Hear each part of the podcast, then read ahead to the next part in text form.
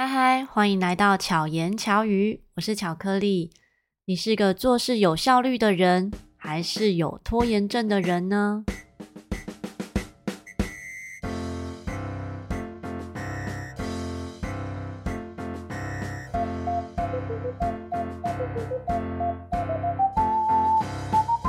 先跟大家分享。这一段时间呢，算是蛮放空、蛮放松的，因为前面放了一个长长的年假。那这个年假，因为没有回去婆家，就是没有回台南，都在台北过年，所以呢，状态就跟以往的几年都完全不一样。以往几年回到台南呢，会见台南的朋友，那会安排一些行程，或者是整天在家里耍废，可是也会。安排说哦，我今天要看什么剧啊，做什么事情。但是今年其实没有特别安排，所以就感觉上可以做很多事，可是也顺着 时间之流，就好像呃，随着事情可能会怎么发生，然后很随缘的让一切事情发生，所以也很有趣。很多计划要做的事，最后也计划赶不上变化。例如本来。打算呃几号要去找某个朋友，后来又改约时间哦。那因为在过年期间，每个人有空的时间都完全不一样。那又好比最后一个星期日的时候，当天突然就好几组朋友不约，真的是不约 而同，就是那种突然在我家附近，然后问我有没有空，就来找我这样子。那因为也是很好的朋友，所以才能够做这样的事情。可是也就发现。哎，这些不在计划中的事，然后很顺着这些事的发生，其实都有很多有趣的事，很多有收获，不管是像嗯友情上面的收获，或是彼此的聊天啊，心灵上的富足，都有不一样的收获。可是相对的，就是原本想计划说，哎，也许。年假可以做什么事情的时候，这些事情就不一定有完成。那么就想到这个主题：今日事今日毕，跟拖延症。不知道大家是不是常常会 思考到这个问题？像刚认识我的一些朋友啊，嗯、呃，或者是学生，常常会认为说：“啊，老师你做事情很有效率。”或者是我朋友说：“哎，觉得我是一个执行力很强的人。”可是，其实我自己内心就会很清楚，我什么样的状态下做事很有效率，什么样的状态下呢，可能会拖延。所以跟大家分享，可能网络上面其实可以找到很多相关的文章，因为有一一段时间哦，常会看到朋友们分享什么几个方法让你摆脱拖延症啊，所以这一些。所以今天分享的不是什么几个方法，就是我自己的一些观察，那也跟大家分享，希望。可能跟我类似状况的人，也许会有帮助。以以今日事今日毕这件事来讲呢，因为在我开始工作一直到现在，其实这几年算应该说这几年因为疫情的关系，所以工作没有那么紧凑。那么在疫情稍微解封的时候，活动量大的时候呢，就会生活比较忙碌。可是相较于活动量大的时候，其实现在的生活状态都比前面几年真的是松非常多。那么在前面几年的时候，真的同时可能我要写个计划案，或者我要写个教案，做一些事情，是同时可能有五六份的文书资料要同时进行。也许可能比 跟上班族的那种压力比，当然没有那么大，因为上班族的压力可能会有时效性。那我做的这些事，可能是我对我自己负责，或是对我自己的团队，或者是对 文化局哈，就是不同的这些单位负责就好了。可是时间都是卡在我自己身上，所以我要去同时完成这件事。那这些事情一定会有先后缓急，就是会有最重要的跟最需要提早完成的。那个时候我就会发现我有一个状态，就可能假使有十件事啊，A、B、C、D、E 这样子，十件事要做，那可能 A 是最重要的，但是呢，我可能会先做完二三四五六七 之后。就是其他不重要的事，我全部都做完了，哎，然后我才有心力来做 A，所以我会觉得，哎，这样子的状态下呢，是很有效率的。怎么说很有效率？因为其实我本来是要做 A 这件事，可是我做不出 A 这件事嘛。但是我做完了 B、C、D、E，就是后面的其他的那一些不是最急迫的事情。然后说，或者是有时候可能明明今天是要，可能是要写某个呃整整理某件工作啊，就是要重新规划某个活动，或是写某个企划书。结果我开始打扫家里，或者是我开始整理衣柜，才开始做另外一件事。所以我常常会是明明最重要的事情摆在眼前，可是我去做一些其他好像很琐碎的事。但是在我在做很琐碎的其他事情的时候，我没有忘记这个最重要的事。最后我又回来做这件事的时候，就会执行得更好，或者更有效率。那么到后来，我认识我自己的玛雅历法。好，玛雅历法就是有图腾跟调性。玛雅历法里面呢，有十三个调性。这个调性呢，嗯、就是因为大家不一定 接触过玛雅历法哦，所以我简单的讲就好，就是十三个调性就代表像十三个月。图腾的话呢，是有二十个图腾，就好比星座来讲啊，每个人不同的星座呢，它会有不同的个性。那我们通常会讲到就是十二星座嘛，所以好像就把人类分成十二类。可是，在玛雅历法里面呢，十三乘以二十，一共会有两百六十种的状态哈，所以等于可能分类成两百六十个人的状态这样子。那在玛雅历法里面，它没有所谓的不好。没有所谓的好不好，而是你在这个状态下会是什么样的的呈现。那我自己，当我认识到哦，原来我的图腾是蓝手哦，蓝色的手，这蓝手，蓝手的特质呢，就是做事情会比较积极，很有效率。但是当我不是一个成熟的蓝手的时候，我就是会有拖延症，我就是可能该做的事情没有马上去做，然后会拖拖拉拉的这样子。可是当我是成熟的蓝手的时候呢，我就会哦，知道我要目标有什么，要做哪些事情，我就会赶快去做。这也可以体现在我跟一些呃，在执行一些事情，或者是我在答应某些事的时候，这些事情上面。如果在执行某些事情，这件事情是我觉得很开心的，是它是让我有火花的。就我看到他是眼睛会冒星星的这种感觉，我就会做得很快。然后，可是如果呢，这件事情我并不是特别的喜欢的时候，也许就不是那一种执行力特别强的状态。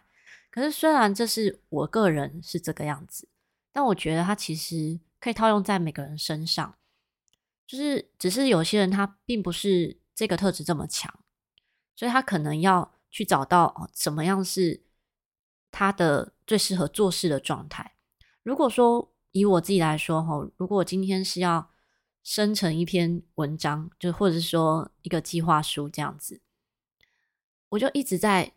拘泥在这个计划书上面，一直在思考，一直在思考，可能花个很长的时间，几个小时在那里坐在电脑前，也许不会有任何的进展，也许不会有太大的帮助。可是我有的时候在做事情的时候，可能是会发现，哎，剩下几天的时间，我要做这件事，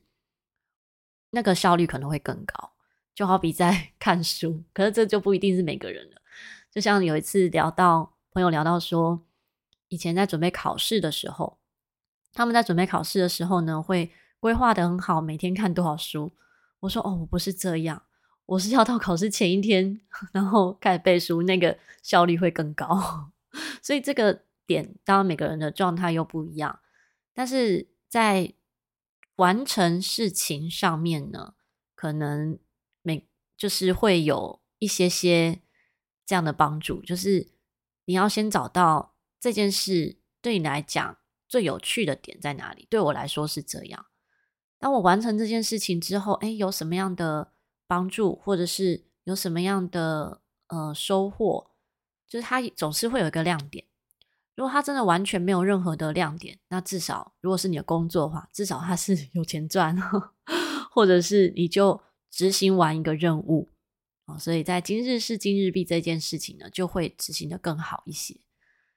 可是那一段时间，我说那些年呢，也是因为今日事今日毕这样子的特质，所以我就会每天都很晚睡，因为我想要把所有事都做完了再睡。但是事情永远做不完啊！我今天要把这个教案写完，我要把学生的嗯、这一堂课哦这个乐谱打完，或者这个歌抓完之类的，我可能就到两三点。那还有很多很多其他的事要做，或者是像那那些年又还有很多童军的活动啊，或者是啊协会的活动，就不同类型的花时间的工作。可是永远都做不完，所以到后来的这几年，我就会比较还在教室里面工作的状态，就是在音乐教室里面教课的时候，我就会不把电脑带回家，因为我把电脑带回家，我就会一直做事。但是没那么简单，现在要做事呢，一只手机也是做不完的，一只手机就可以做很多事情，所以在这些的调整上面，因为。拖延不一定完全的不好，有时候你也会发现说，会拖延的这个事件，不一定是你没有灵感或想法，而是你会希望做得更好，你会希望对，也许是对自己的要求很高，或者是有完美主义，你会觉得哦，我现在这样做，这样子的版本可能不够好，可能下一个版本更好。有时候的这个拖延，也许是在这种地方。如果你发现你是这样的个性的时候，那么也许可以先调整成先求有再求好，因为你先做出了第一个版本，哦，先执行了，或者是也许就丢出去了，然后再做修改，哦，也也可能是先做出了第一个版本之后，你就会发现，哎，其实外界的评价还不错，哦，大家都觉得很好，那你也会发现，哦，原来你这样子的做法呢。哪些地方是大家可以接受，哪些地方是需要调整的？所以今日事今日毕，有今日事今日的今日事今日毕的优点，因为它会让你明天不用再面对今天的事情，那也是活在当下的一种体现啊，就是把规划好的事情完成。但是也有一种状况，就是像我有些朋友呢，他可能没有任何的进度规划。并没有去分配，说我今天要做哪些事情，然后就会没有一个时间轴。像我自己在规划我自己团队哈一些工作伙伴上面，可能我今天比如说设定星期六大家要交一个什么东西，然后呃我星期日的时候我要来做一件什么事情，然后才可以因为由大家交的东西来完成这个事件。但是呢，因为我也会把大家也许会拖延的这个时间算进去，我就不会抓的真的那么紧。我会把大家 可能会迟交的这个时间呢，其实是也包含在内的。这样的做法对我来讲，我会减少一些我在最后那个处理上面的时间的紧张，也会减少可能我在因为催交大家东西的时候的那一种就是。应该说，给别人不好的感受，因为大家都不会有人是希望自己是被催缴的那一个人嘛。可是当你看到，哎，你应该要交什么了，你怎么还没交？这样子的话语的时候，你可能会是心情会不不那么好。所以我其实在如果我是担任这一个收资料的啊这个角色的时候，我其实就会把那个弹性也算进去，就大家至少在这个之前呢，缴交这些东西的时候啊，我是还有余力去。缓冲的，就是最后我做执行，但是我自己的最后这个，就是最后的这一个时间轴，其实我也是缓冲了。我最后呃，也许也许我再拖个两天才执行这件事的时候，也是来得及的。所以做好规划其实非常重要，不管是在团队中，还是在个人的执行上面。那包含着可能有些人在练习自己的乐器啊，或者是在。面对学习这件事的时候，其实都是相同的。因为像我开设一些线上课程，那就会有不一样的状态。有些学生是我影片才上传，可能才上传一个小时、两个小时，诶，他就看完了，他就回复说：“哦，老师，我上完今天的课了。”这样子。但是也会有学生可能整学期的影片，其实好比说，可能上学期哈，在十二月就结束的影片，他到二月都还没有完全看完。哦，或者是他觉得说他看一遍不够，他觉得他应该要看个几遍才能够真的吸收。所以每个人对自己的要求，还有那种时间规划都不一样。那么，如果你希望你在这件事情上面是可以做到你认为的完美，做到你认为的刚刚好的时候，这个的时间规划就非常的重要。那么，在讲到拖延症呢？拖延这件事情，这个词感觉没有那么好。可是呢，拖延有些事情的拖延，某些事件的拖延，可能也没有那么差。就有时候。可能顺着 时间之流，你会觉得一切的发生可能是刚刚好。也许因为这个拖延，但不，这不借口，就是也许因为这一件事情的延误，可能会有另外一个有趣的事情的发生。这个现在我一时想不到什么实例，但我现在想到的都是乌龙的事情啊，那个不算是拖延，就是稍微的乌龙的事件。这种乌龙事件，我们之后再讲。那么之前有朋友提到说，听巧遇达人跟听巧言巧语呢，听起来的音质不一样，因为是用不同的麦克风。我用我录巧遇达人的时候呢，是用另外一套设备，然后是有两只麦克风的状态，然后透过混起。那录巧言巧语的时候是自己的一只麦克风，然后讲话的状态呢跟心境其实也不太一样，所以说话的速度可能也不太一样。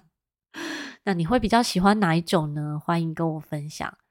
那么你自己有什么就是解决拖延症的方法，一些妙方可以分享给大家，或者是有什么样让自己更今日事今日毕的方法呢？也欢迎留言跟我分享。不管怎么样，我觉得做对自己最有热情的事情，最想讲的话，最想分享的事情。或者是最想执行、最想行动、身体力行的那个事件、那一个项目或那一份工作，其实是对你整个人、对你整个身心灵都是有帮助的。所以，如果你没有找到这样的事呢，你可以试着去寻找怎么样的事情是对你有这样的帮助。那如果你真的要面对的事情，可是你没有这样的火花的时候，你可以去思考。这件事情有什么有趣的地方？好比我举个例子来讲，我以前在呃工厂当作业员的时候，每天我们在完成的事情，那时候在高中的晚上，我是去工厂当作业员的。然后那时候的完成的事情其实很无聊，因为是塑胶射出工厂，所以每天都是一直在做同样的事，那感觉上其实是很无聊的。可是呢，其他同事哦，相对他们就是他们就是玩，反正就是这个时间做这件事，你就会有这个钱，跟你做的好不好其实无关。那那个时候，我觉得说，哎，我还是想要把事情都做好，所以我就会开始要求，哎，那如果我的出错率比较低的话，就会觉得很有成就感，我就开始要求自己的出错率。所以我那时候的成品呢，是全公司出错率最低的，就是可能如果有打分数的话，可能就分数最高的。那就会让我在这个工作上面很有乐趣。可是其他人如果不是这样在思考，或者是他没有设定一个小小的目标在他的工作上的时候，他可能会觉得只是一直在执行同样的动作，所以很无聊。那我现在讲的是一个最极端，就是因为塑胶工、塑胶射出的工厂，它是一直在做同样的动作嘛，所以它其实比较无聊的事情。可是即使是在这么无聊的事情上，都可以找到工作的乐趣，所以。在执行大家的工作事件上呢，也许也会有类似的状况。但还有另外一种状况是很烧脑的状况，很烧脑的状况又是另外一回事了。就好比可能工程师啊要写扣啊还是什么，这些事情就不是我能分享的。所以如果呢，你有什么样的妙方呢，欢迎留言跟我分享。那么如果有特别想听什么样的内容，啊，就是在巧言巧语上，或者是巧遇达人，你想要听什么样的主题呢？都欢迎留言跟我分享。就好，嗯，再举一个例子，就好比录制 Podcast 来讲好了。真的，每次在录制巧言巧语的时候，我都会想一个最想讲的主题，就可以啪啦啪啦的分享。然后在巧遇达人呢，也很有趣。其实以现在来讲，就真的。一直都陆续都有朋友哦，可能想来参加节目，或者是我真的有一些周遭的好朋友，时间是刚刚好的，所以我们都可以约得很成功，所以都一直是预录的状态。也因此呢，在那个过年期间哈，或者是遇到一些节庆的时候，其他的 Podcaster 朋友就会很惊讶说：“哈，你竟然没有休息，竟然还有持续在录音。”因为我觉得分享这件事是很开心的，所以巧言巧语，我是真的是每周都是，嗯、最。就是上架的前一天录制，可是巧遇达人呢，现在的状态是预录的，所以大家如果有特别想听什么主题，都可以随时跟我分享。那喜欢巧言巧语的话呢，欢迎在各个平台 Apple Podcast、Spotify 或者是那 Mixer Box，就是其他的各个平台，就是你聆听的平台呢，都可以订阅，然后关注或者是留言给我，那也。有什么想分享的，可以私讯我的 IG R O Y I 点 C。希望巧克力可以陪伴你，巧妙克服生活中的压力。我们下一期再见，大家拜拜。